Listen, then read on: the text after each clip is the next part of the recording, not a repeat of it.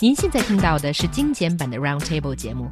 想收听并下载一小时完整节目，可以打开网站 c r i e z f m dot com，点击 Roundtable。Podcast 用户可以搜索“圆桌会议”。Millions of girls are smitten by TV actor Wallace Chung or Zhong Hanliang now. His recent hit My Sunshine gets more than 11 billion clicks on the internet. 电视剧《何以笙箫默》的网络点击量超过了十一亿，主演钟汉良也因为此剧激起了一片少女心。And for those people who really love it, here's a clip. 经过那么多年，我还是输给了你。你确定还是他吗？如果世界上曾经有那个人出现过，其他人都会变成将就。我不愿意将就。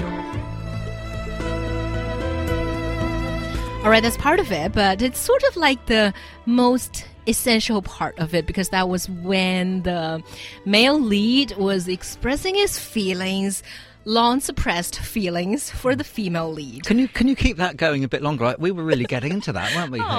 We were getting addicted to it. I could hear my heart pounding.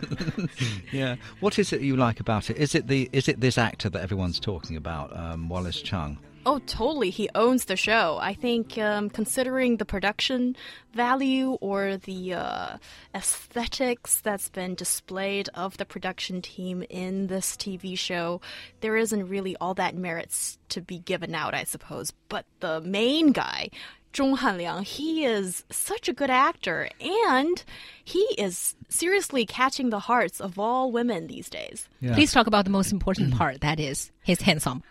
Yeah. Um, well, yes. you already did, kind of. yeah. Well, I didn't want to go straight into it. I wanted to build up the uh, momentum, so to speak, here. Mm. Now, I'm not going to ask how old you are, young. Or, or, well, or that's sort of related to the next topic. Is. That's totally despised it, upon, Mark. It's because of my cultural background. I would consider that to be a very rude question. So I'm not going to ask you. But in our office today, um, when I was just reading about My Sunshine, and actually I was watching an episode of it just before the show because mm. that's how much that's how addicted to it I am, and I was watching an episode of it. And uh, and I asked one of our colleagues from China Drive. I'm not going to say her name. I said, um, "Oh yeah," I said, "Tell me what what do you know about My Sunshine?" She said, "I've never heard of it." And I said, "I said." I said, look, I said, that's probably because you're too old. And you said that to her? I did, yeah. And you're from England, Mark. Well, you know how old she is. I don't know actually, but I think she's about over 30 just. Aww. And so I said, look, I said, my excuse for not knowing much about it is that I'm a foreigner. What's yours? It's because you're too old. Anyway, th- then I looked into some statistics as we were preparing the show today. It turns out that. Um, 48% of the people who watch it are 18 to 24 years old. 24% of them are 25 to 30 and 13% are under 18. So actually, I was quite right that she's too old at age 30 because 85% of the viewers of this show are under the age of 30. The other thing is, she is someone that lives in Beijing, a first tier city in China. And in fact, only 13% of the viewers are from first tier cities, 35% are in second tier cities, and 52% are in third tier cities. So actually, it was quite an interesting um, conversation we had because if you are someone who's 30 and living in a first tier city, it's much less likely that you've even heard of this show than someone that's under 30 in a second or third tier city. Um, Mark, I can't agree with you um, with what you've just said, actually. it's the numbers. You can't. How can you disagree with the statistics? Yes. Well, I think um, maybe we're if you're looking at the general population, it makes sense. But when you look at um, certain circles, um, there are people, uh, women in their 30s, and who live in the first tier cities that are totally just blown away by this. Uh, oh, I'm sure. By, by, this TV show, and mm. I think the age bit that your analysis is quite interesting because I think that does reflect the truth. As this TV show has been made out of a super popular, considered as an online classic romance novel that was written by this uh, female author Gu Man about 10 years ago. So those people who sort of grew up uh, reading it and thought it was a classic are ready to watch it right now. And the younger people who are uh, familiar with it are watching it right now. It's got a huge fan base. Even before it was been made, it has been made into a TV show.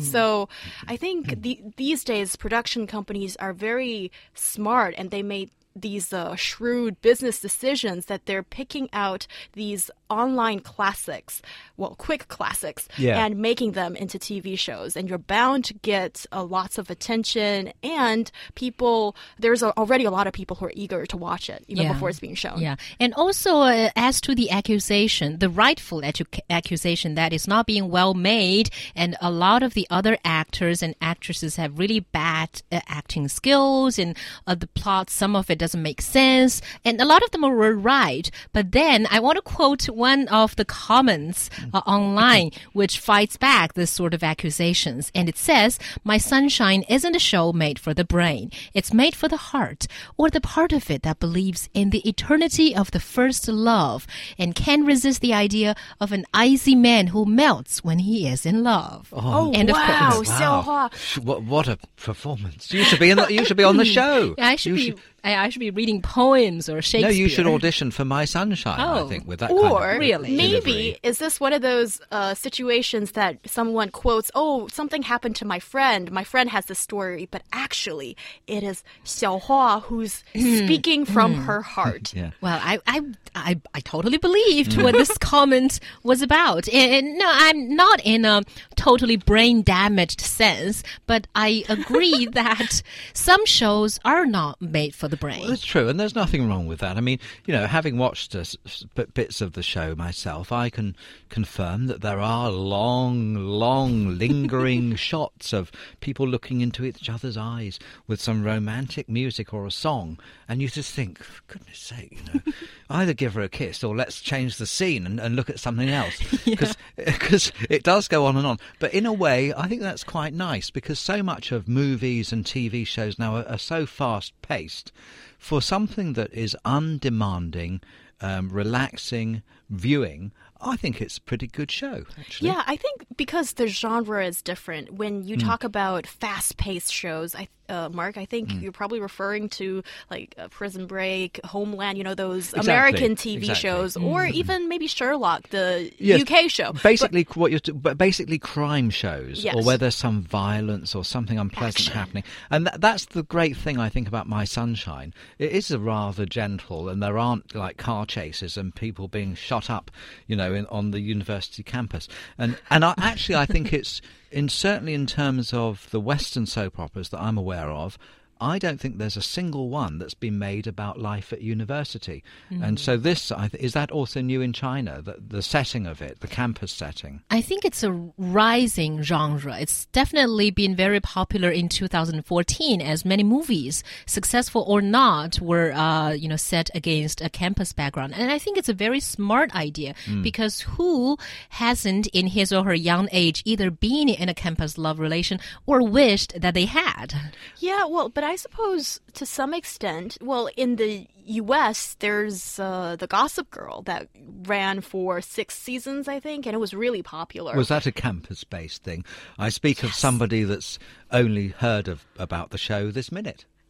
Oh, No, I have- Mark, I've heard- You're, you're no. revealing your age. I'm, I'm revealing. No, I'm revealing that I've got a life. okay, Oh. okay, no, well, I, no, I take it back because I've seen things like Sex in the City and that kind of. You and, have? and, and Friends. Wow. Yeah, of course, but but I haven't got round to watching Gossip Girl yet because I've got better things to be doing yeah, with it doesn't deserve all that like much breathing time of for, yours. and walking, for example. But I mean, um, is it true? okay, okay, that's what I Forgot what I was about to yeah. say. But what I want to say is that on the one hand, okay, I have to admit that being my age, which I'm not going to tell everyone, uh, I, I still feel that I'm partly attracted to this show. And I hate myself for that partly because, like Mark said, it's one of the shows that you actually think you're smarter for. You know, you should be better than to watch shows like this, but actually not. And I kind of hate the production companies for uh, so accurately targeting people's mentalities like that because you know, as I said, people all want pure love. People all want to be the one. People who want all want to have an icy, cold man who melts for you. You know, things like that. Oh, girls. I mean, I think to be girls. serious for one moment, just to be serious about that uh, content, it's very misleading to continue to portray romance as being something that is this kind of perfect um, princess meets a prince and so forth because you know as anyone knows that's been in a relationship or is in one it's not like that. So in that way it's perhaps in one way not very good and doing a disservice to reality.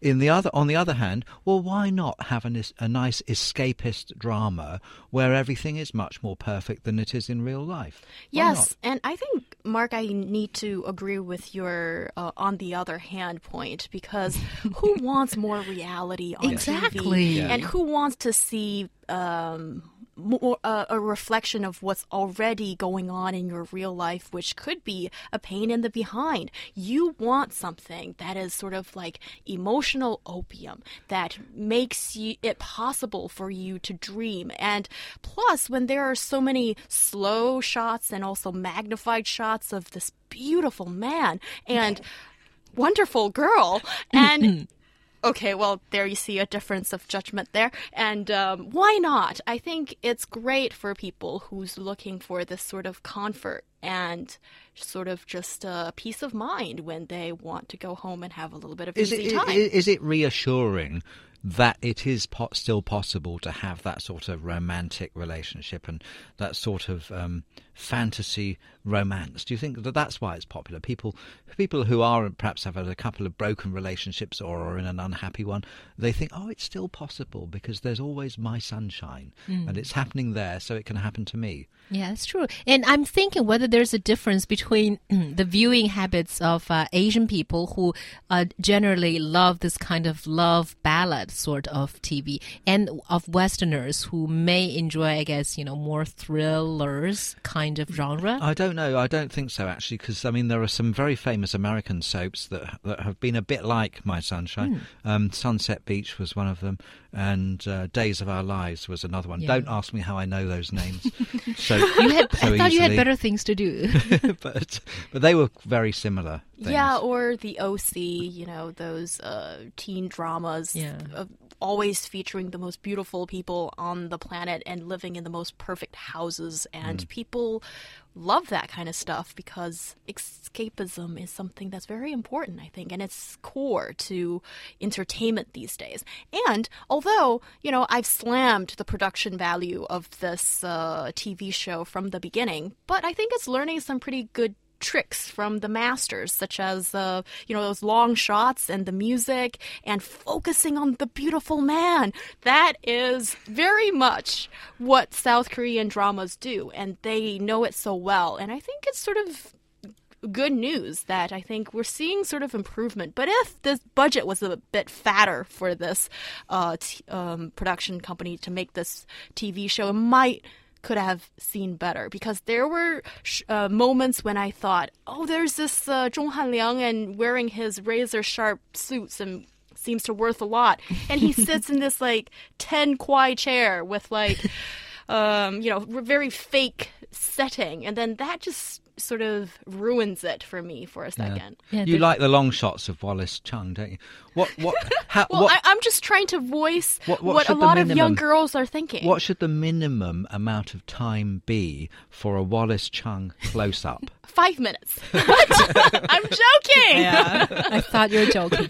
And when it comes to age, well, we're going to talk about age in a minute, but Koi just sent in a message that tells Mark about He Yang's real age. Do you want to know it? Shall I? Shall I? No. Shall I read it on air? Oh, well, maybe uh, I don't. Ballpark. Ballpark. No, maybe I don't. But you actually revealed it yourself in yesterday's show with John when you were saying that you were a l- two or three years born before a certain Koei. year. Before Oh. Koei. yeah. Okay. I, I'm not going to say that. Maybe it's an off-air discussion.